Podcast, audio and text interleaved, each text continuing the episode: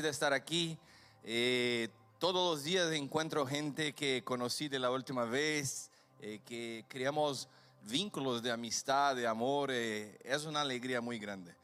También explicar a todos que después van a ver el video que estamos todos de, de negro con camiseta iguales porque vamos a salir de motora. Entonces... Eh, eh, es muy difícil la misión que cabe a mí porque voy a ministrar la última palabra y después la motora. Entonces yo sé que hay gente que está así, no, que se acabe rápido para salir de motora. Por favor, hermano, vamos, vamos, vamos a seguir, va- vamos a tener tiempo para la motora, ¿sí? Y tú sabes que también, mira cómo Dios hace las cosas. Yo conozco a David hace tiempo. David es un amigo que siempre nos encontramos en las conferencias con Juan. Y nos cruzamos en varias partes del mundo, siempre eh, trocamos ideas y hablamos. David también hace trabajos en Brasil. Y siempre que nosotros conversamos juntos, nosotros hablamos cómo nos gustan las Harley, Harley Davidson. Y siempre hablamos, y hablaba, y él me, me decía, Cristiano, donde yo vivo hay lugares increíbles para, para salir de motora. Quién sabe un día el Señor. Y yo hablé a él, mira David, estamos aquí hoy y vamos a salir de motora. Wow, cuánto tiempo hablando sobre eso. Y nunca pensé que sería algo así que el Señor preparó. Eh, y de verdad que en medio de la misión, de todo que nos costa la misión, el Señor prepara cosas para que podamos también disfrutar, ¿de verdad? Eh, de verdad que estoy muy feliz, también feliz por toda la edificación que está siendo hecha. Estaba hablando con Pastor Oscar que es, eh, eh, es muy, es, es un placer cuando se puede edificar en la misma visión. Cuando no hay uno para un lado, otro para otro, estamos construyendo algo que creo que después que alguien, cualquier persona, eh, eh, yo, yo, yo, yo puedo decir que cualquier hombre de la generación actual que si escucha las tres palabras que tuvimos hasta ahorita, puede cambiar su historia porque de verdad que eh, eh, ha sido puesto fundamentos poderosos. Desde ayer hasta hoy hay un diagnóstico claro de lo que necesitamos para entender que hay una diferencia entre niños y hombres. Hay una diferencia entre trabajar el hombre exterior y el hombre interior. Incluso con los ejemplos de hoy de Pastor Oscar, también lo que William fue mostrando, la diferencia de los niños y los hombres, está muy claro. ¿Y cuál es mi trabajo ahorita? Cejar todo eso. Cejar todo eso eh, e intentar mostrar a ustedes cómo se empezó el problema del hombre y cómo podemos sanar definitivamente el problema del hombre. ¿Ok? Tenemos el diagnóstico. Usted puede ser un hombre de pelo blanco, pel- pelo blanco, pero ser un niño. ¿Y dónde empezó el problema? ¿Y cómo sanar el problema? Hoy ya sabemos que es posible que tú seas un niño, que tiene comportamiento de niño, que piensas como niño, mismo con acciones de hombre, pero el interior, la- el desarrollo del pensamiento es de niño. Todavía nosotros aún no sabemos por qué eso empezó. Y todavía no sabemos de verdad la manera práctica de cómo podemos sanar la situación. Entonces, voy a intentar contribuir con eso con ustedes, ¿ok? Eh, empezamos nos acordando que cuando en Génesis el Señor empieza a trabajar y a crear todas las cosas. El Señor empieza a trabajar y a crear todas las cosas. Y hay un momento en la historia que la Biblia habla que el Señor descansó. Mira, tú piensas que el Señor descansó porque estaba cansado. Wow, siete días trabajando. Necesito unas vacaciones. Voy a Massachusetts a andar de motora con mis amigos porque estoy cansado de tanto trabajo. No, el descanso del Señor significa, tengo un hombre maduro que puede seguir con la obra que yo edifiqué. Eso es descansar. Tú sabes que yo soy ingeniero civil, mi papá es ingeniero civil. Mi papá tuvo e- empezó una compañía de construcción en Brasil 40 años atrás. Y yo me acuerdo que cuando estaba en el último año de la universidad, ya estaba trabajando en otra ciudad, porque la universidad que hice era en otra región, en otra ciudad. Y con dos años de graduado, ya, estaba contratado por una compañía como ingeniero. Y mi papá me llama y me dice, no, no hace sentido que prosigas, tiene que volver. Tenemos una compañía, puede me ayudar. Y tú sabes que cuando volví a mi ciudad, lo que, lo que miré con mis ojos, que mi papá estaba cansado. Hacía 20 años manejando una compañía. Y cuando llegué, como se miré a él descansando y diciendo en palabras que no se podía oír, pero se entendía, por favor, toque usted, maneja usted todas las cosas porque estoy cansado. Y usted hoy es un hijo maduro, habilitado, graduado para hacer lo que ya estoy cansado. Y un papá se descansa cuando hay un hijo maduro que pueda seguir lo que estaba edificando. Cuando, eh, cuando miramos la Biblia hablando, el Señor descansó porque el hombre estaba listo. El Señor descansó porque Adán estaba preparado, estaba listo para seguir. ¿Seguir con qué? Con el gobierno de toda la creación. Cuando miramos para la tierra y miramos los problemas que vivimos, estamos mirando el desgobierno del hombre que fue responsable por Dios a tener el gobierno de todas las cosas. Mira, el problema que tenemos en una sociedad, el problema que tenemos en un matrimonio, el problema que tenemos con hijos son problemas de hombre, que no son hombres. Cuando José tuvo su sueño, el sueño miraba el sol, la luna y las estrellas. ¿Sí o no? ¿Te acuerdas? Ok, fue contar su, su sueño a papá, a su papá. El papá dijo a él, ¿tú piensas que yo, su mamá y sus hermanos, sus hermanos vamos a prostrar ante ti? Entonces aquí la Biblia da la interpretación del sueño de José. La Biblia está nos diciendo, el hombre es como el sol, la mujer como la luna y los hijos como estrellas. Wow. ¿Cuál es la diferencia del sol de la luna? La luna tiene estaciones. Wow, las estaciones de las mujeres nosotros sabemos que no son fáciles. Un día están llenas, otro día están vacías, pero el hombre tiene luz propia. La, la luna es el reflejo del sol. ¿Sabe qué eso quiere decir?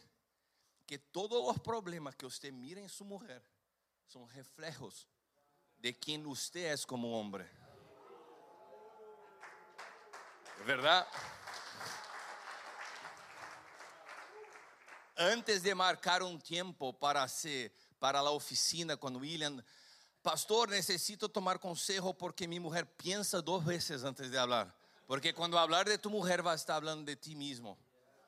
Porque nuestras mujeres son el reflejo de quien, porque nosotros construimos, nosotros edificamos quién son nuestras esposas. ¿Sí o no, pastor? Por favor, me corría. Tú tienes edad para ser mi papá. Eh. Por favor, ¿no es verdad? Nuestras mujeres son construidas por nosotros. Nosotros edificamos. El, el Señor creó así, hermanos. Si, si, no le gusta lo que estoy diciendo, reclama con el Señor, porque Él creó esa forma. Y hay, y hay, un punto más. Cuando en Génesis habla que cuando el Señor cría el hombre, el hombre fue creado pleno. El hombre no tenía problemas. El hombre, el hombre no tenía vacíos. El hombre no necesitaba de la mujer para se sentir pleno. Ah, wow, me siento débil, triste, necesito a alguien más. No, el hombre era, pleno con el Señor. William, el hombre disfrutaba del Señor. El hombre se encontraba todos los días David con el Señor y gozaba y se alegraba. El problema no era necesito a alguien para ser feliz. No. La historia de la mujer empieza con Dios mirando el hombre. El hombre está listo. El hombre está maduro. Voy a ser una ajuda idónea. Esse tecnomo El nombre, nombre de la palabra. ¿Sabe qué significa? Nosotros traducimos como ayuda idónea, pero el significado es contra, contrapunto. Alguien que se pone delante de ti para hacer un contrapunto en lo que está pensando. Mira, estoy con, eh, eh, eh, logré arrojar una plata, voy a comprar una motora nueva. Un contrapunto te dice, ¿será que es necesario comprar una motora nueva? Y nosotros pensamos, el infierno está se levantando con esta mujer. No, no está el infierno levantando. El Señor creó ella exactamente para expandir su visión de una cosa, para ampliar su visión sobre una cosa. A eso el Señor, a eso la palabra se, se, se traduce español y portugués como ayuda idónea, alguien que te, te lleva a pensar más grande do que lo que estabas pensando. Pero nunca fue una cuestión de se sentir pleno en la mujer. No, el hombre es pleno en Dios. Y mira lo que pasa. Es muy interesante esa historia. Estamos en Génesis. El hombre está pleno. Entonces Dios saca del hombre alguien para se poner delante de él y pensar de manera más amplia. ¿Ok? ¿Estamos aquí juntos? Esa mujer que Dios creó no para llenar el hombre, pero para ayudar al hombre. Esa mujer es seducida, según las escrituras, por la serpiente, engañada. Vamos a leer lo que 1 Timoteo 2,14. Abra su Biblia, 1 Timoteo 2,14.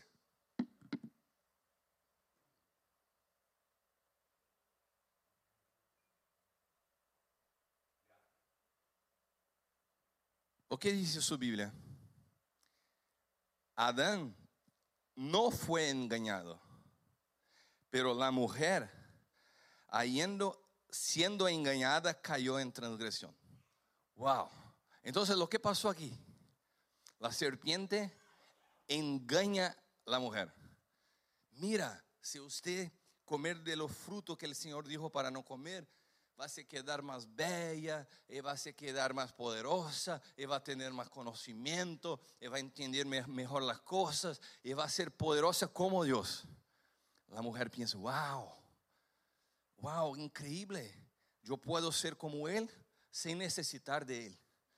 Y ella compra la idea y come del fruto, engañada por la serpiente. Pero la palabra dice que el hombre no fue engañado. Y mira, hay otra cosa que se pasa aquí. Estamos tratando de un tiempo donde el cronos no había.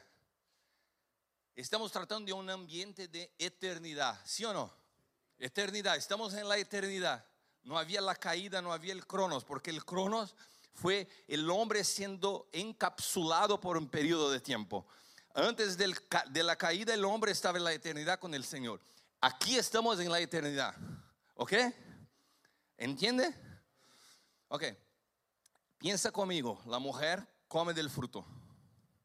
No sabemos cuánto tiempo. Sea un minuto, sea una hora, sea un día, sea un año. Pero tuvo un tiempo en que el hombre no había caído y miraba a la mujer y dijo, wow, ¿qué pasó? Ella comió. El hombre miró el hombre entendió lo que ella hizo. El hombre percibió que ella desobedeció. Y el hombre no fue engañado, pero el hombre decidió por sí mismo comer también. ¿Pegó en su espíritu? ¿Comprendese lo que dice? Pasó un tiempo, observó, miró, entendió que la mujer hizo lo que no debía hacer y decidió, yo me voy con ella en el mismo punto que está. Aquí empieza un punto que nosotros llamamos de la obsesión del hombre por la mujer. Desde ese punto cambia toda la naturaleza del hombre. El hombre que tenía su identidad en Dios, el hombre que estaba firmado en Dios, después de ese tiempo pasa a firmar su identidad en la mujer. Pasa a tomar sus decisiones fundamentado en la mujer. La mujer pasa a ser el, el punto de decisión en la vida del hombre. La mujer pasa a ser la referencia de valor de los, de, del hombre. Entonces, mira, a partir de ese punto lo que ocurre en todos los hombres es que nosotros herdamos esa naturaleza.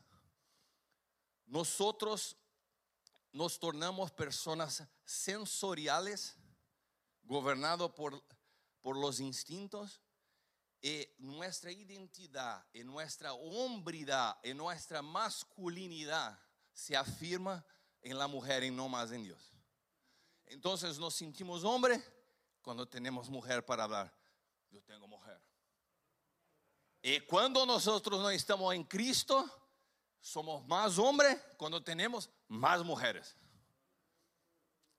Mira, yo estaba en una, cita con abogados en la ciudad de São Paulo, en una, cita de, negocios en, una mesa eh, con cuatro abogados.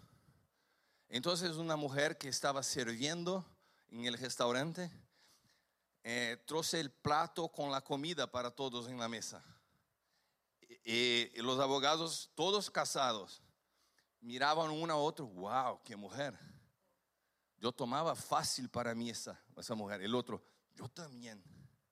Y miraron a mí y me preguntaron, wow, Cristiano, ¿miraste a la mujer? Y yo hablé a él, ¿sabe qué yo estoy pensando? Lo que está pensando, Cristiano. Yo soy casado, yo amo a mi esposa, tengo una alianza con ella. ¿Sabe qué estoy pensando? ¿Ustedes tienen alianza con sus mujeres? Sí, sí, nosotros tenemos. Si ustedes no son fieles a la alianza que tienen con sus mujeres, yo estoy pensando, ¿será que ustedes van a ser fieles a mí en un negocio? ¿Será que soy mejor que su mujer? Y ellos quedaron rojos mirando a mí. Y yo hablé, ¿verdad? Yo creo que no soy más bonito que su mujer. Y si usted no puede ser fiel a su mujer en una mesa de negocios conmigo que está conociendo hoy, ¿va a ser fiel a mí en un negocio, en un contrato?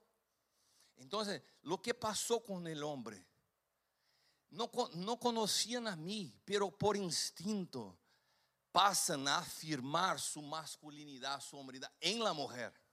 Necesitan de la mujer para hablar, soy hombre. Pero el hombre de verdad no necesita de la mujer para mostrar que es hombre. Incluso Pablo habla, si usted no está casado, mejor que no case, porque si necesita de la mujer para afirmar su masculinidad, usted está en problema. La mujer nunca va a ser la persona que va a afirmar su masculinidad, porque el día que la mujer no quisiera hacer sexo contigo, usted va a quedar un monstruo. Porque va a hablar, no, necesito, la Biblia dice que la mujer pertenece al marido. No, como mi amado amigo Oscar dijo, ustedes son tontos. Él que dijo, estoy repitiendo. Nosotros manipulamos las escrituras para poner nuestras esposas bajo un jugo que no es verdad. La primera cosa que tenemos que entender que el sexo no es la afirmación de tu hombridad. Nuestra hombridad está en Cristo. Nuestra identidad está en Cristo. Y si no descubre su identidad en Cristo, puede tener la mujer que quisiera. Va siempre se sentir inferior. O con celo, o menos abajo, o, o mucho mejor. O la plata también interfiere. Ah, la mujer está conmigo porque tengo plata. La mujer no está conmigo porque no tengo plata. Pero siempre su medida está conectada a la. Porque es un problema tuyo, no. Usted heredó eso de Adán. La naturaleza de Adán. Viene, viene, como hablamos en portugués, viene de fábrica. Como nació con eso. Siempre necesita de una mujer para afirmarte. Pero la Biblia habla que un hombre, para ser hombre, tiene que ser afirmado por un padre. Es un padre que afirma un hijo, no una mujer. Pero todo se invirtió. ¿Y se invirtió dónde? En la caída del hombre. Entonces, después de la caída, el Señor necesita restaurar todas las cosas. La obra que estaba lista y que el Señor descansó en Adán, agora necessita um novo Adão para que pueda restaurar a obra que estava lista. E aqui, aqui há um ponto incrível. Qual é a obra de Deus? Porque nós, como pastores, hermano, perdóname, mas nós, como pastores, tenemos, um vocabulário que solamente é a graça.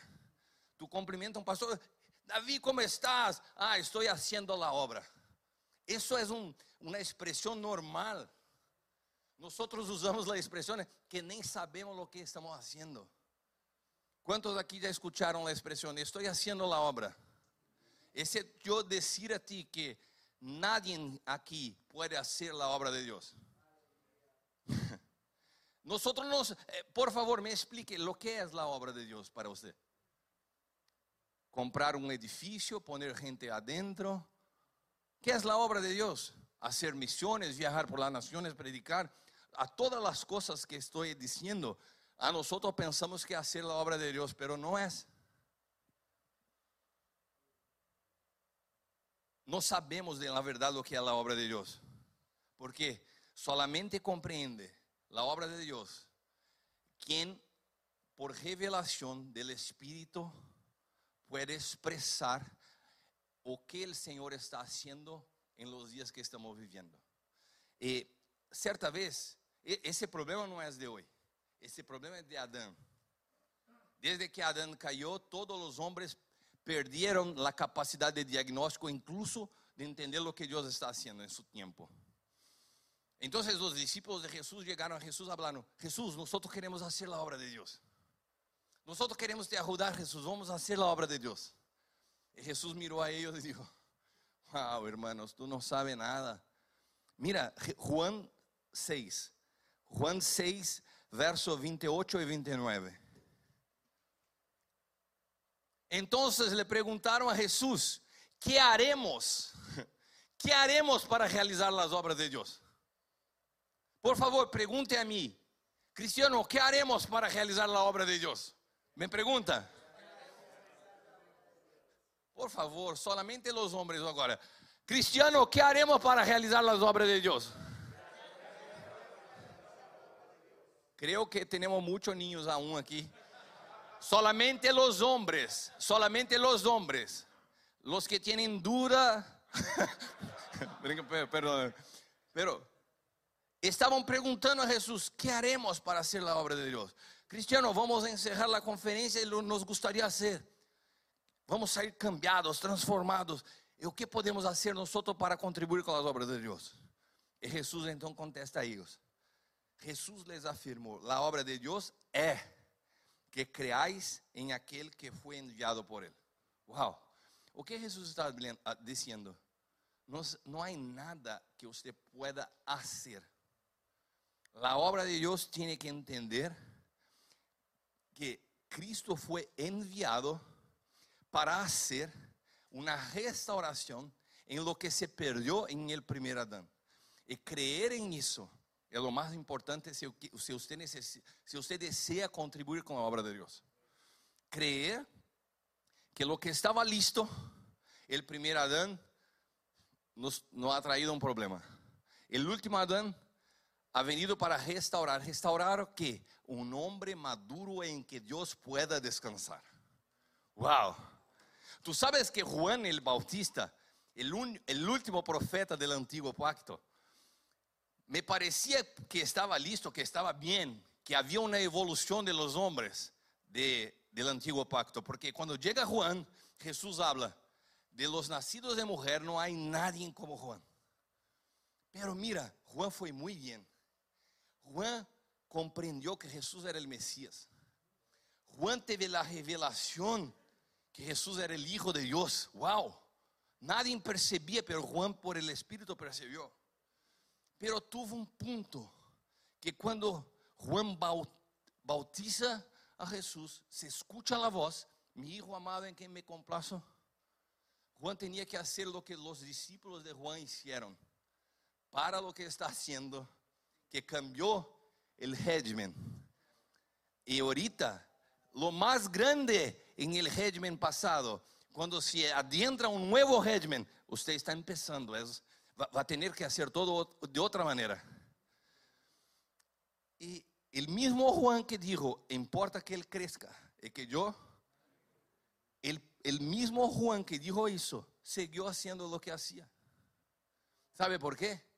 Porque en nuevo régimen el Señor está buscando un hombre en quien pueda descansar la cabeza que es Cristo. Y si usted no permite que Cristo sea su cabeza, ¿sabe lo que le pasa? Va a sacar su cabeza. ¡Fua! El hombre que no entendió que tenía que salir de escena para que Jesús se cambiara en su cabeza, literalmente perdió su cabeza. Porque el hombre que no entiende que solo se cambia en hombre en el nuevo pacto, solo se cambia hombre quien tiene Cristo como cabeza, se pierde la cabeza. Se pierde la cabeza por mujer, se pierde la cabeza por las cosas, se pierde la cabeza por el ministerio, se pierde la cabeza por la fama, se pierde la cabeza por la plata. ¿Por qué? Porque Dios sigue buscando un hombre en quien pueda descansar la cabeza que es Cristo.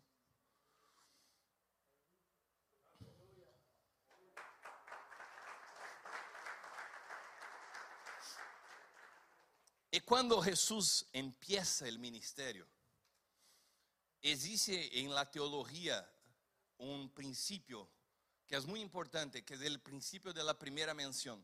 Todas las veces que alguna cosa es mencionada por la primera vez en la Biblia, tenemos ahí un fundamento. ¿Sí o no? Los pastores pueden me corregir si estoy equivocado. Pero hay un principio de la primicia, de la ley de la primera mención.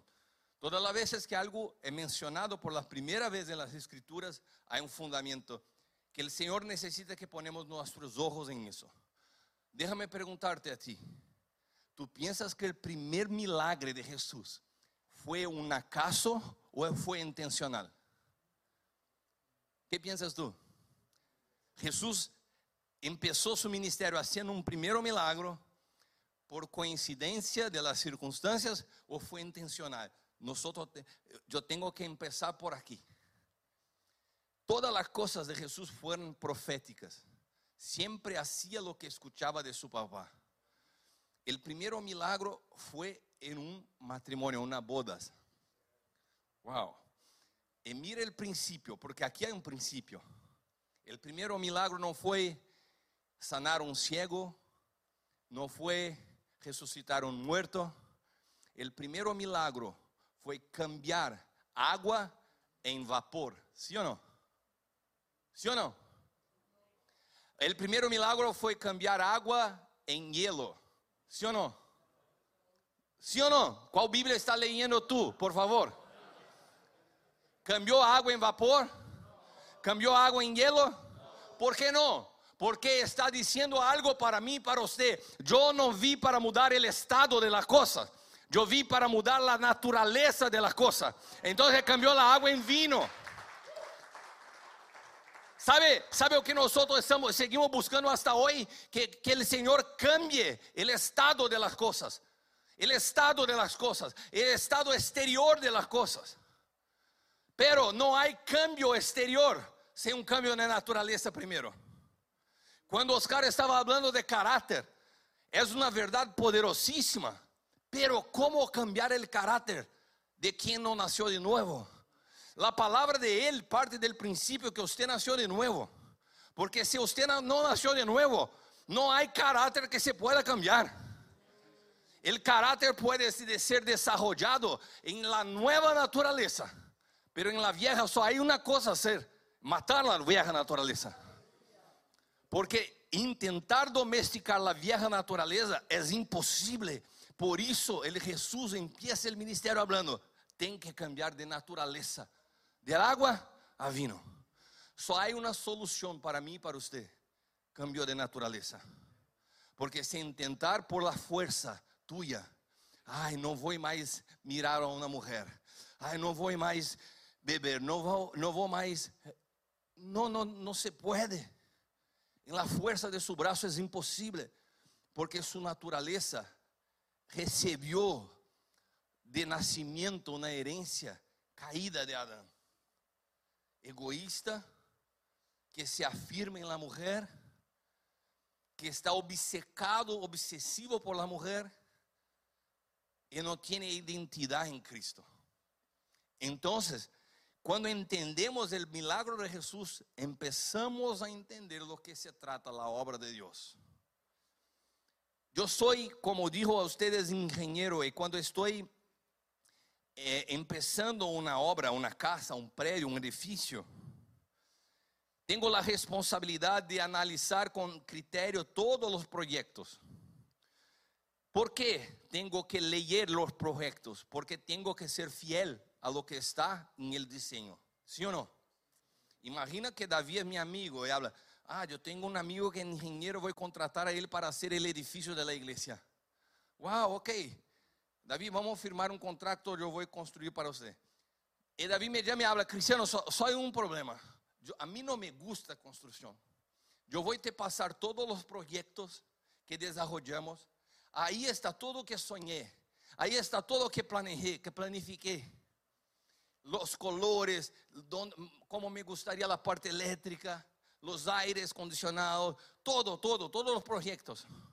Y yo voy a sacar unas vacaciones. Voy a me quedar seis meses fuera. Y el contrato que tengo contigo cuando volver, quiero todo listo. Perfecto, David. Me pasa los diseños que yo voy a hacer la obra. ¿Ok? ¿Comprende ustedes? Perfecto. Empieza la obra. Una grande zapata para un edificio grande, Oscar. Pero cuando empieza la obra, yo miro los proyectos y pienso, wow, David planeó aquí una puerta de vidrio, pero yo creo que se queda mejor madera. Yo voy a cambiar la puerta de vidrio, voy a poner madera. Davi pensou aqui uma, uma, uma ventana branca, pero a mim me gusta ventana amarilla. Vou cambiar a ventana. E empiezo eu a, a, a hacer modificações em los diseños de Davi a partir de um gusto personal. E depois, em meio, há um outro projeto, um outro projeto mais complexo, de la parte de estrutura metálica. Mm, yo no entiendo de la parte metálica, no, no, no consigo, no logro entender lo que está en el proyecto, pero voy a hacer lo que pienso que puede ser. Wow, seis meses está listo. Llega David de vacaciones, feliz, esperando su edificio de la iglesia nueva, lista. Cuando mira, Cristiano, Dios mío, lo que hizo usted. No, David, yo cambié algunas cosas porque pensé que se quedó mejor. ¿Cuántos piensan que David va a se quedar feliz y hablar? Wow, Cristiano, está increíble. Me encantó que usted cambiara todo lo que le pedí. ¿Cuántos piensan que va a le gustar a él? ¿Cuántos creen que va a se quedar enojado? Ahora, ¿qué hizo usted? No nos dé permiso para hacer lo que hice. ¿Sabe? La palabra de Dios en Corintios dice que el Señor, nuestro Dios, es el arquitecto e el edificador de una obra. Él tiene el diseño y Él hace la obra. ¿Sabe lo que pasa cuando nosotros no comprendemos los diseños de Dios e intentamos hacer las cosas como nosotros creemos que sean la cosa? Nosotros, nosotros estamos atrapando la obra de Dios. Nosotros estamos perjudicando la obra de Dios, pensando que estamos haciendo la obra de Dios. Porque la obra de Dios cambió de un régimen para otro régimen. En el primer régimen, la obra de Dios era apenas la construcción del diseño. El antiguo pacto trataba de producir los diseños. La palabra dice que el antiguo pacto son sombras y figuras. El antiguo pacto, todo lo que hay son diseños. Tú tienes que leer el diseño. Y si no sabe leer el diseño, tú vas a entender el nuevo pacto totalmente equivocado. El antiguo pacto son diseños. Lo que te habilita a mí leer los diseños de ingeniería, lo que me habilitó fue la universidad de ingeniería. Lo que te habilita a leer los diseños del antiguo pacto entender lo que significa en el nuevo. Lo que te habilita a leer los diseños del antiguo pacto, comprender la sombra de figuras de la cruz porque la cruz rompe la naturaleza y abre sus ojos espirituales para una lectura espiritual. Você não passa por la cruz. A cruz não é uma teoria, hermano. Eu tuve a oportunidade depois. Eu tenho 25 anos de ministério como pastor. Pero há 10 anos eu tive uma experiência profunda com a cruz. Ou seja, passei 15 anos de ministério, onde eu ministrava sobre a cruz, creía sobre a cruz, pero eu personalmente não havia passado por la cruz. Quando a cruz passou em minha vida, eu nunca mais fui lo mismo. Mi visión de la vida, mi percepción de las cosas cambiaron completamente. Y si usted, así como yo, no pasa por la cruz, nosotros no estamos habilitados a leer los diseños de Dios. Tú haces mezclas de antiguo con nuevo pacto. Tú no sabes lo que está edificando. Y si no sabe lo que está edificando, como dice Oscar, me encantó el ejemplo. Para quien no sabe dónde está yendo, ya llegó. Para, por favor. Tú sabes, tú sabes que, que, los últimos, los últimos 15 años de mi vida, mi principal enfoque ministerial es cuidar de pastores. Mi pastor, mi papá espiritual, mi apóstol, me envió a cuidar de pastores. Yo no hago nada por mí mismo. Yo fui comisionado 15 años atrás a cuidar, empecé cuidando de un pastor. Hoy, por la misericordia de Dios, estoy cuidando de 300 pastores de diferentes partes del mundo. Pastoreando a los pastores. ¿Y sabe cuántas veces ya tuve que decir, por favor, para, para lo que está haciendo?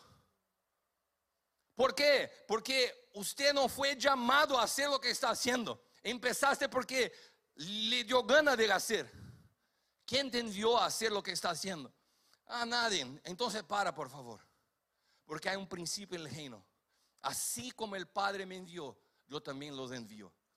Todos nacen para el ministerio a partir del envío de un padre. Si un padre no te envió para lo que está haciendo, no estás habilitado. ¿Entiendes? Hoy nosotros tenemos más problemas en la iglesia con pastores que no fueron habilitados por un padre do que con el mundo o el diablo. Gente que no comprende los diseños y ministra una palabra a partir de su comprensión personal. Entonces, cuando estamos haciendo una obra, no podemos invitar amigos, no podemos invitar personas que porque nos gustamos. Tenemos que hacer lo que hizo William. Estamos edificando juntos en el mismo espíritu, entonces está bien, podemos edificar juntos. Porque nosotros no tenemos como edificar con gente que no comprende los mismos diseños. ¿Y dónde estaba yo en la línea de mi raciocinio? yo paré para dar un ejemplo. Ah, del antiguo, de la, la antigua jurisdicción. Y la nueva jurisdicción es el cumplimiento del diseño, es la obra. ¿Y cuál es la obra? Mira, si el Señor es el arquitecto y edificador, ¿quién es el constructor de la obra? ¿Eh? El Espíritu. El Espíritu Santo. Y la obra del Espíritu Santo, pastor, cambia en la antigua jurisdicción para la nueva jurisdicción. El antiguo pacto, el Espíritu Santo se movía de afuera hacia adentro. ¿Sí? Oscar habló sobre eso, William habló sobre eso. En el antiguo pacto, el Espíritu vinha sobre Sansón, sobre lo, los profetas, de afuera hacia adentro. ¿Y cuál es la principal obra del Espíritu Santo en el antiguo pacto? Convencer el hombre del pecado, de la justicia y del juicio. ¿Por qué? Porque el hombre no tenía el Espíritu. Entonces el hombre estaba equivocado en sus delitos, pecados, en sus errores. El Espíritu venía y él está errado. Y algo pasaba en su mente, wow, lo que estoy haciendo está errado. ¿Quién le convenció? El Espíritu Santo. La obra de él, el antiguo pacto, era convencer el hombre de pecado, de justicia y de juicio. Y tenía como apoyo a eso la ley, el ayo. Amén. Pero en el nuevo pacto, en el nuevo régimen, la obra del Espíritu cambió. El Espíritu no opera más de, de afuera hacia adentro. el Espíritu pasó a habitar dentro del hombre. Y cuando el Espíritu pasa a habitar dentro del hombre, ya no tiene más que convencer el hombre del pecado, de justicia y de juicio. Usted no necesita más saber lo que es pecado, justicia y juicio. Tú eres un hombre de Dios, el Espíritu habita en ti. ¿Cuál es la obra del Espíritu Santo en el nuevo régimen? El Espíritu testifica a nuestro espíritu que nosotros somos hijos de Dios. Hermano, piensa lo que es eso.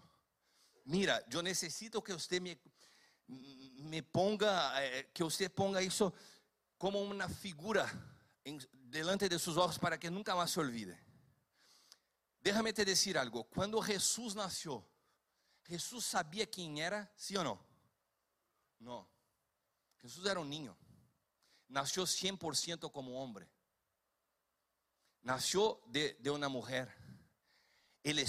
Jesús tuvo la, primera, el primero cambio de movimentación del nuevo pacto con el Espíritu, el cambio de acción, el cambio de, edificación del Espíritu, la primera persona que el Espíritu inicia, la primicia, la primicia, el primero que el Espíritu pasa a operar de manera distinta es con Jesús. Y el Espíritu que habitaba en Jesús la primera persona, la primera morada del Espíritu en la faz de la tierra fue Jesús.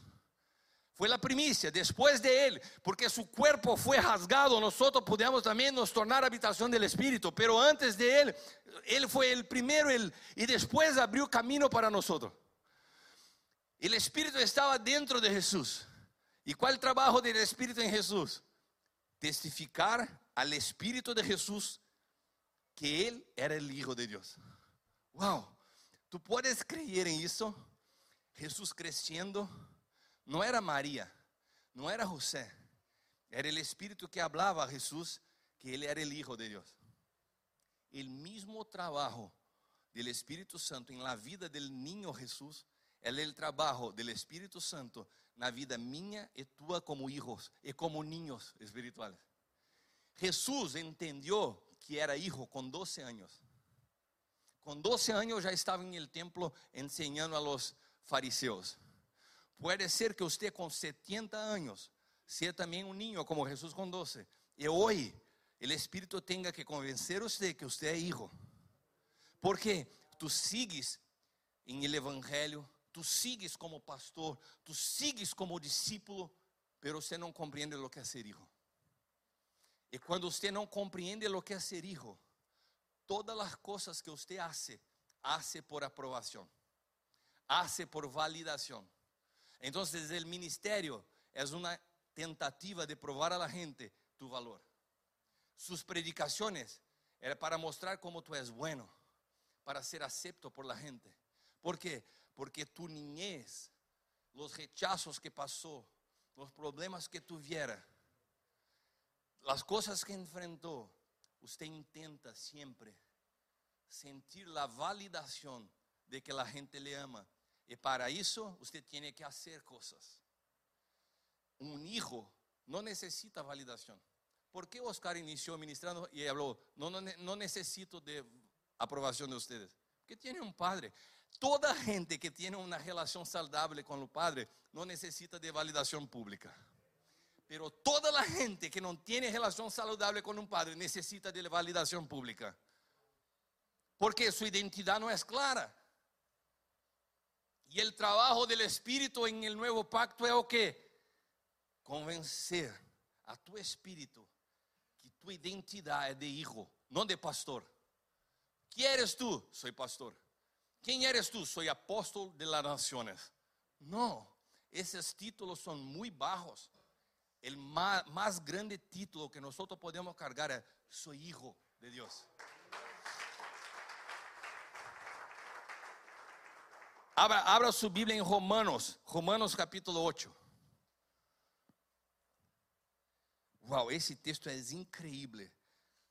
Não sei se foi William ou Oscar que hablaram de Romanos 7, 8, del tiempo de ley y tiempo de gracia. Romanos 8 está empezando a hablar de la jurisdicción del régimen de la gracia.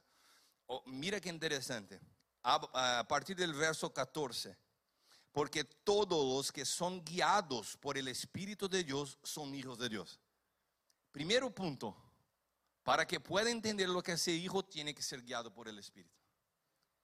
Nadie comprende lo que es ser hijo si no tiene el Espíritu. Porque no habéis recibido un espíritu que os esclavice para caminar una vez más asustados, sino que habéis recibido el espíritu que los adopta como hijos, a través cual podemos clamar, Abba Padre. El Espíritu mismo da testimonio. Mira, aquí está descrito la obra del Espíritu Santo. ¿Cuál es la obra del Espíritu Santo? Testemunhar a nuestro espíritu que somos hijos de Dios. ¿Por qué? Porque es tan difícil. Porque muchas veces usted no tuvo una buena relación con su padre. Muchas veces usted sufrió un abuso en su niñez. Porque muchas veces tu experiencia en su niñez fue terrible, tú tienes marcas. Tú porque usted puede ter pasado un fracaso personal en su compañía, en su empresa, porque muchos problemas pasaron en su vida, su matrimonio no dio cierto. Tú pasaste por un divorcio, una separación, y el trabajo del Espíritu Santo es decirte, usted no es la consecuencia de los problemas que sufrió. Usted es hijo de Dios, arriba de cualquier problema que tenga vivido. ¿Usted comprende? Su identidad no está firmada en las cosas que ocurrieron en su vida. Su identidad está en la seguridad que el Espíritu testemunha a tu espíritu que tú eres hijo de Dios. Yo puedo hablar a usted, pastor, tú eres hijo de Dios. No es suficiente. El Espíritu tiene que hablar a tu espíritu que tú eres hijo de Dios. Esa es la principal obra del Espíritu en el nuevo pacto. El Espíritu mismo da testemunha a nuestro espíritu de que somos hijos de Dios. Y si somos hijos, entonces también somos herederos e coherederos com Cristo se realmente participamos de seus sofrimentos, para que de la mesma maneira participemos em sua glória. Hermanos, entender a posição de hijo nos libera de toda a história de sofrimento e problema de nossa vida. Entender a compreensão de que somos hijos nos abre os ojos para entender os projetos e desenhos eternos de Deus. Porque um hijo solamente un hijo puede dar secuencia a un legado de un padre. Y tú sabes que es increíble porque miraba a William y Oscar hablando y iban construyendo puentes para que yo pudiera pasar arriba. Porque nosotros somos constructores de puentes. Si yo como predicador, como ministro del Evangelio, no logro mirar lo que estaba haciendo antes de mí y para dónde yo tengo que ir, yo no puedo empezar nada en mí mismo. Somos puentes que conectan el pasado que está haciendo Dios en su diseño eterno con un futuro que yo no voy a estar presente, pero sigue con un legado. Entonces no tenemos que conectar pasado y futuro a través de nuestra vida. Una persona que no tiene conexión con el pasado no está habilitada a construir algo para el futuro. Por isso, o Espírito necessita testificar em nosso espírito, porque muitos de nós intentamos a força apagar, borrar um passado que não nos gusta. Só quem pode borrar seu passado é o Senhor, que pode mirar e não ter mais dolor. Porque quando a palavra diz que vos daré poder, quando bajar sobre você o Espírito Santo, a palavra poder todos nosotros sabemos que original la palabra de poder es, ¿cómo? Dunamis. Dunamis. Dunamis. Para ustedes se habla dunamis. Y, no, y normalmente cuando se pregunta qué significa dunamis, lo que la gente contesta, dinamita. ¿Sí o no? ¿Sabe que la palabra dunamis está más conectada a dinastía do que dinamita? ¿Comprendeste? Dinastía significa la capacidad de salir de una visión personal de la vida para una capacidad de ampliar la visión para una vida colectiva. No estoy más solo, estoy haciendo parte de una dinastía. yo tengo que construir de manera colectiva, no personal. Entonces, ¿para qué el Espíritu viene en su vida? Para te dar poder. Wow, voy a liberar los, los, la gente de los demonios, voy a sanar los enfermos. Hermanos, todo eso está bien. Pero el poder del Espíritu es para te habilitar principalmente a una visión de dinastía, de legado, de construir de, de manera en ámbito coletivo. Porque eso se trata la iglesia. La palabra eclesia es un substantivo colectivo. ¿Qué es un substantivo colectivo? No tiene significado solo. Por ejemplo, cuando, cuando miramos varios peces juntos, ¿cómo se llama para ustedes en español? ¿Cardume? Cardume. Un pez puede hablar solo, yo soy un cardume, ¿sí o no? Un pez. No puede, porque cardume es una palabra colectiva. Entonces, si está un pez junto con otro pez, los dos juntos pueden decir, nosotros somos un cardume. Pero solo un no se puede decir cardume. La palabra eclesia es un substantivo colectivo. ¿Sabe esa gente que se queda en casa mirando palabras por YouTube y diciendo, yo soy iglesia? No, es un, es un error. Tú solo eres iglesia si estuviera conectado a un cuerpo. Porque la palabra iglesia es un substantivo colectivo. Yo no puedo ser iglesia solo. Pero cuando reconozco que soy parte de la vida de Oscar, yo puedo decir, nosotros somos iglesia. Entonces, ¿qué hace el Espíritu? Testifica en mi espíritu que yo soy hijo y abre mi mentalidad para una mentalidad de dinastía, que yo hago parte de un cuerpo colectivo. Entonces empiezo a tener más claridad sobre lo diseño de la obra de Dios. Wow. ¿Sabe lo que significa? Es imposible colaborar con la obra de Dios si no madurar como hombre, si no tuviera una visión colectiva y si no tuviera una identidad de hijo.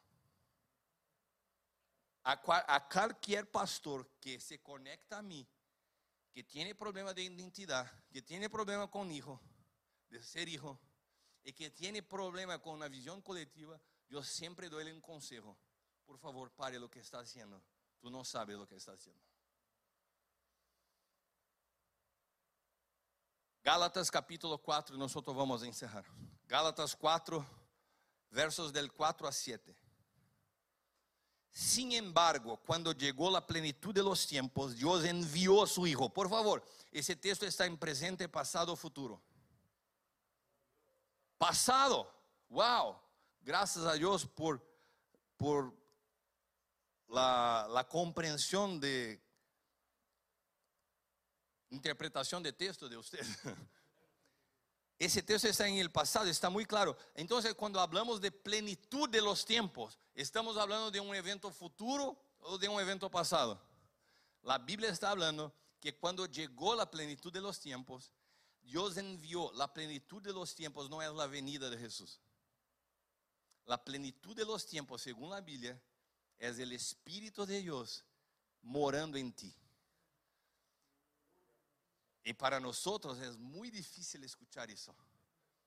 Yo ministré una palabra en Brasil hablando sobre eso y tomaron un corte, sacaron un corte de esa palabra, de ese punto que hablé, y soltaron para internet.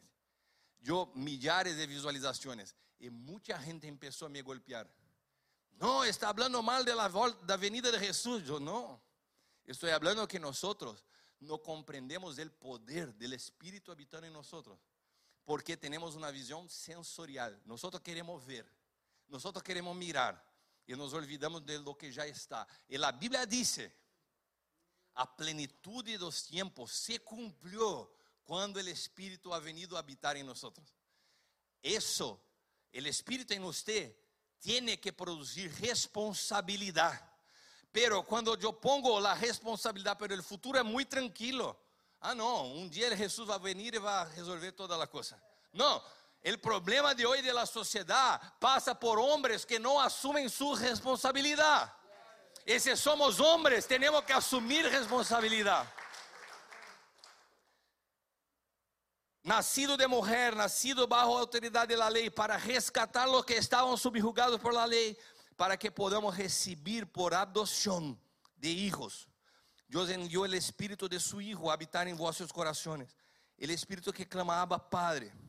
Por tanto, ya no eres esclavo, sino hijo. Y siendo hijo, eres igualmente pleno heredero por decreto de Dios. La palabra adopción que Pablo usa en ese texto es la palabra huiotesía. Yo escribí, yo escribí un libro, Oscar.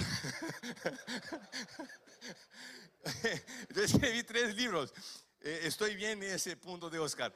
Pero el primer libro que escribí, yo trato de la palabra adopción y explico que adopción es el proceso de madurez espiritual. Era el nivel de comprensión, de revelación que yo tenía cuando escribí el libro sobre juiotesía. Pero tú sabes que pasado tres, cuatro meses atrás, el Señor me, habló por el Espíritu, pastor, muy claro un día. Yo quiero que profundizar usted en el significado de juiotesía. Y por el Espíritu comencé a escuchar algunas cosas. Y la primera de ellas es que el Señor me dijo, no está errado la madurez, pero quiero que amplíe el entendimiento que juiotesía es más do que madurez. Y yo hablé, Señor, por favor me explique o que es más que madurez. Juiotesía, voy a traducir, es muchas cosas, mi tiempo ya se, se encerró. Juiotesía es el proceso de un padre que invierte en un hijo para el desarrollo y madurez de un hijo. Eso es juiotesía. Ese proceso necesita de un padre que decida invertir en desarrollo del hijo y necesita de un hijo que acepte recibir el invertimiento del padre. Así se cumple juiotesía. La primera persona que vivió eso sobre la tierra fue Jesús. Jesús, porque toda la gente del nuevo pacto só nace através de juiotesía. Son todos, todos nosotros en nuevo pacto, só somos hijos si somos adotados. ¿Ok? No basta ter sido engendrado, tiene que ser adotado. Y la primera persona que ministré esa palabra cuando el Señor habló mi espíritu fue por los dos hijos míos. Yo senté con Caio y Bruno en la mesa y hablé, tengo que hablar algo a ustedes. El Señor me explicó sobre juiotesía, sobre adopción. Ustedes son mis hijos, generados por mí. Pero ustedes pueden decidir vivir y hacer escojas distintas de lo que yo estoy dispuesto a impartir sobre la vida de ustedes. O sea, la juiotesía solo va a se cumplir en la vida de ustedes si ustedes decidiren serem adoptados por mí como padre. Porque ustedes pueden vivir conmigo, ser generados por mí, pero no caminaren como hijos porque escogeram hacer diferente las cosas de lo que yo estoy dispuesto a invertir en ustedes. Si ustedes quieren ser mis hijos en el espíritu, ustedes tienen que aceptar mi adopción. ¿Está entendiendo lo que estoy diciendo? Mira, Jesús nació de María, pero no era hijo de José. José tuvo que tomar una decisión. Yo voy a adotar a Jesús. Yo voy a invertir el desarrollo y madurez de ese niño que no es mío. José decidió, está bien eso, un hombre, hombre, macho.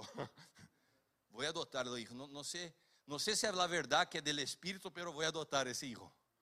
Voy a invertir en él. Voy a desarrollar, adoptar eso invertir en el desarrollo y madurez de ellos. Pero Jesús, siendo hijo de Dios, el Espíritu testificó el Espíritu de Jesús que él era el hijo de Dios. José trabajaba con carpintaría, con construcción. Imagina usted José llamando a Jesús, Jesús, vamos, vamos a trabajar conmigo, voy a te enseñar a hacer una mesa de madera. Jesús, José, yo creé todas las cosas. Yo creé la... ¿Quién es tú para me enseñar algo? el, el, nivel tuyo está aquí. Yo soy el creador de todas las cosas. ¿Voy a me someter a usted? Porque cuando usted piensa que para ser hijo, tú tienes que tener, un padre que sea mucho superior a usted, que tenga intelectualmente más conocimiento de usted, usted no entendió nada de paternidad. Porque paternidad no es tener alguien con más conocimiento de ti. Paternidad es saber que hay alguien dispuesto a amar e invertir en tu desarrollo. No depende de conocimiento. Es Jesús, siendo Dios, escoge se submeter al hombre José, al padre José, que también escoge adoptar a Jesús. Y aquí hay un proceso de ruiotesía ocurriendo en la. Y la palabra dice que Jesús maduró hasta los 30 años, aprendiendo todas las cosas por obediencia. ¿Sabe por qué usted no se cambia en hombre maduro? Porque no sabe obedecer, porque no sabe respetar los tiempos, porque pasa poco tiempo y ya piensa que sabe todo. Ya piensa que sabe todo. Jesús siendo Dios, sufre el proceso, acepta el proceso de ruiotesía, de ser cuidado por un hombre. Todos nosotros necesitamos ser cuidados por padres, naturales o espirituales, pero necesitamos, no fuimos llamados para caminar solos. Necesitamos, porque porque ese es el proceso de ruiotesía que nos hace madurar. Yo, yo estaba conversando con David, David tenía una paternidad espiritual. Su papá espiritual murió. Ese quedó solo. Ah, estoy libre. Ahorita no tengo más papá, estoy libre, voy a hacer la que me da gana. No. Pregunta es, hoy en día sigue con, con otra persona cuidando de su vida porque, porque no podemos caminar solo. Eso se llama yo, yo necesito cinco minutos, ¿ok? ¿Cuál es el proceso entonces que podemos cerrar todas las cosas? Entendemos de ayer a hoy que necesitamos salir como Pablo. Era niño, pensaba como niño, desarrollaba la cosa como niño, pero cuando llegué a ser hombre, dejé las cosas de niño. Entendemos de niñez y hombridad, con todas las administraciones. Entendemos que el proceso de niñez se empezó y heredamos eso a través de lo que pasó con Adán en Edén. Y, y todas las cosas pasaron a se firmar a través de la figura de la mujer. Y muchos de nosotros perdemos la identidad hasta hoy. Entendemos que para que podamos desarrollar espiritualmente necesitamos nacer de nuevo y ser adoptados por un padre que nos dé la mano en nos, inversión en crecimiento y madurez. Pero hay un punto. Usted puede ser cristiano hace 20 años y no ter tenido una experiencia con la cruz. Estoy hablando de mí. Era un hombre sincero, era un hombre dedicado, disciplinado, pero conocí a cruz después de 15 años de que conocía el Evangelio. Pablo también dijo eso. Pablo conocía a Cristo. Cuando, eh, cuando eh, eh, Pablo dice, cuando aprove al Señor revelar su Hijo en mí, porque a revelación de Cristo en mí es distinta de la revelación de Cristo a mí. Cristo puede ter se revelado a usted, pero para que Cristo se revele en usted, es otro proceso. A revelação a você, é um homem exterior. Se dura um segundo. A revelação em você dura toda a vida. A revelação a Pablo se ocorreu quando estava a caminho de Damasco. Mira, quantas vezes você percebe Pablo predicando sobre a experiência em caminho de Damasco? Nenhuma. Se fuera nosotros latinos, wow. Hermano, una luz, no, no, la luz más, grande de que un, show de, de, sei, de un artista de rock. Estaba una luz muy fuerte, caballos de fuego, y todos y empezábamos a contar con mucho más cosas la cosa. ¿Y sabe qué iba a pasar? La próxima, imagina, imagina usted, yo contando la historia y contando todo. La próxima vez el apóstolo iba a hacer así: David, pastores, vamos Oscar, vamos hacer una llamada en la región.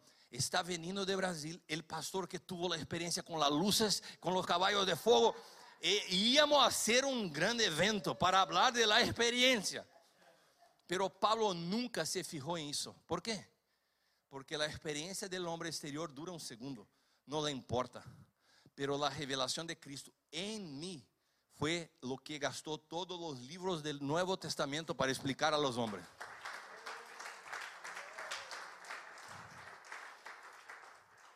Es lo que trataba Pablo de realidades invisibles. Enquanto, mientras nosotros estamos con la mirada en las cosas visibles. Entonces, hay cuatro puntos importantísimos si, si usted, eh, si usted tiene el deseo de empezar en esta nueva vida como hombre maduro. Primero, el Getsemani. El punto donde usted decide personalmente pasar solo. Ah, porque mi mujer, porque mi papá, porque me hizo. Tenemos millares de justificativas. No, el Getsemani, usted mira al lado, no hay nadie, todos están durmiendo. Ah, me abandonaron, no siento. No, es usted. Es un lugar que es usted y usted mismo. Y tiene que tomar la decisión de cambiar su oración. Ay, Señor, se cambiar mi vida, se cambiar mi finanzas, se tuviera más plata, se, se hizo, se aquello. No. Señor, de una vez por todas quiero decir que se cumpla en mí su voluntad. No quiero más nada en la vida que no sea su voluntad. Si usted cambia su oración, usted está habilitado para el próximo paso. ¿Cuál es el próximo paso? La cruz. Primero el Getsemani. Ter la coraje de hablar. No quiero más repetir las oraciones como bla, bla, bla, bla, bla delante de Dios. Señor, que se cumpla en mí su voluntad. ¿Cuántos están listos a hacer esa oración esta noche, esta mañana? Ok, entonces a ustedes vamos al próximo paso. A los otros ya están reprobados acá, ok? El próximo paso, la cruz. La cruz, hermano. La cruz es, es, es el punto donde usted va a ser expuesto públicamente. La cruz el, el lugar de vergüenza, a donde usted se queda desnudo. La cruz es el, el punto donde tiene que perdonar quien no merece tu perdón. Tú tienes que perdonar y recibir perdón. La cruz es muchas veces el lugar donde usted tiene que vivir y probar de la humillación. Y nosotros cuando eso empieza a pasar en nuestra vida, empezamos a orar, por favor, levantem una campaña de oración porque estoy, el enemigo está furioso contra mi vida. No, no es el enemigo, es la cruz que, que el Señor envió para que pueda matar, para que, para que pueda empezar una nueva historia. No resista la cruz. Y muchas veces Dios permite los procesos externos para que la muerte pueda ser producida y entonces el hombre interior pueda ser activado para una nueva vida. Y tiene que se rendir al proceso. Confiar, Señor, estoy aquí, me riendo completamente. Después de la cruz, se pasa por la cruz, está habilitado al tercer punto. Ser sepultado con Cristo.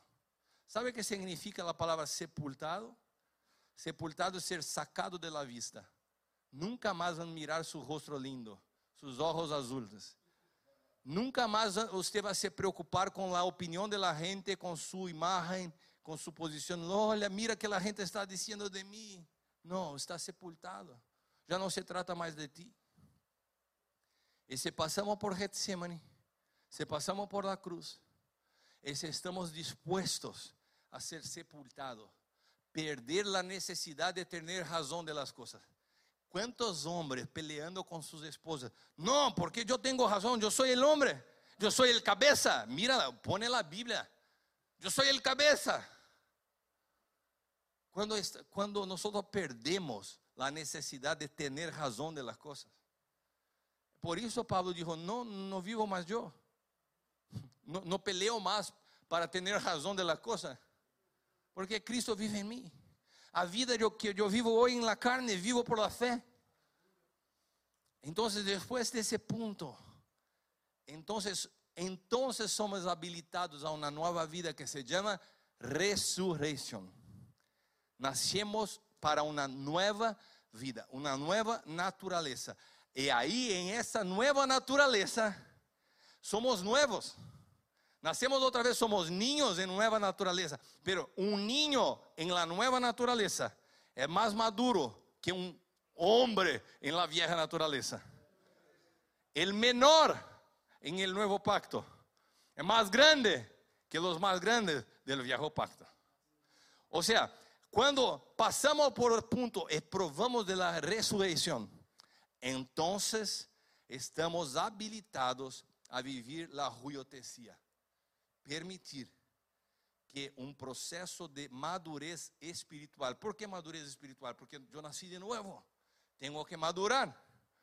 Então, podemos provar de paternidade, porque todas as coisas sem a cruz não hace sentido, William. Como vai poder um padre espiritual em aquele que é carnal? Não funciona. Pero se passamos por todas as etapas, então estamos habilitados a crescer espiritualmente como homens maduros e ser resposta a la sociedade que clama pela manifestação de quem? De los ruios, de los hijos maduros. Então, mira como a responsabilidade de nós como igreja cambia completamente, Oscar. Não é solamente ganhar a gente para Jesus. Temos que levar a gente a uma madureza espiritual para que se puedan produzir cambio em la sociedade. A criação, a criação anseia por isso. E me gostaria saber quantos homens estão listos a serem essa resposta que a sociedade necessita.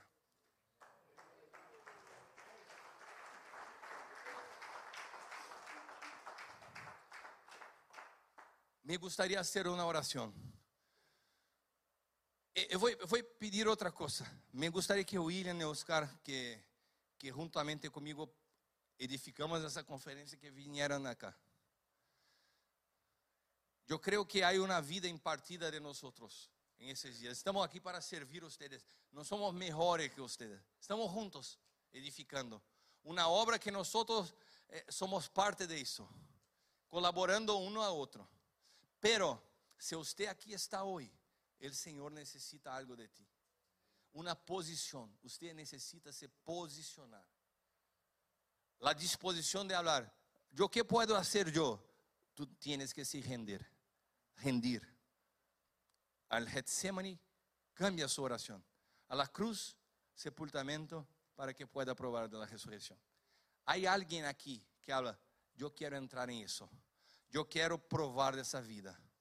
Si usted desea eso en esa mañana, en el fin de esta conferencia, póngase de pie, por favor. Y tú sabes que, que es un desafío para mí ministrar em outro idioma, porque muitas vezes me falta palavras. Pero quando por el Espírito sabemos para onde ir, hoje poucas vezes mirei o bosquejo e, e eu sentia onde tinha que ir.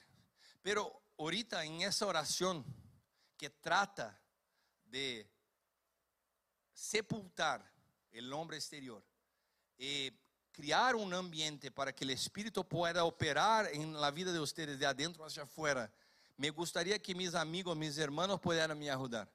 Porque es una oración por el Espíritu. Yo voy a ficar buscando palabras en español para hablar lo que ellos estén aquí. Estamos colaborando juntos. Pero yo sé que usted sabe que necesita morir. Yo sé que usted sabe que necesita madurar. Y tú tienes que se rendir. Entonces, mientras mis hermanos van a estar orando, que usted pueda decidir en su corazón, Señor, yo quiero salir de esa conferencia no como más una conferencia, yo tengo que cambiar, yo tengo que ser sepultado con Cristo hoy para salir una, una nueva persona de aquí de hoy en diante. ¿Cuántos están de acuerdo? Entonces voy a pedir a William y Oscar que puedan seguir con la oración y juntos vamos a permitir que el Espíritu pueda producir eso en nosotros. Amén. Amén. Vamos a agarrarnos todos de las manos si podemos hacerlo.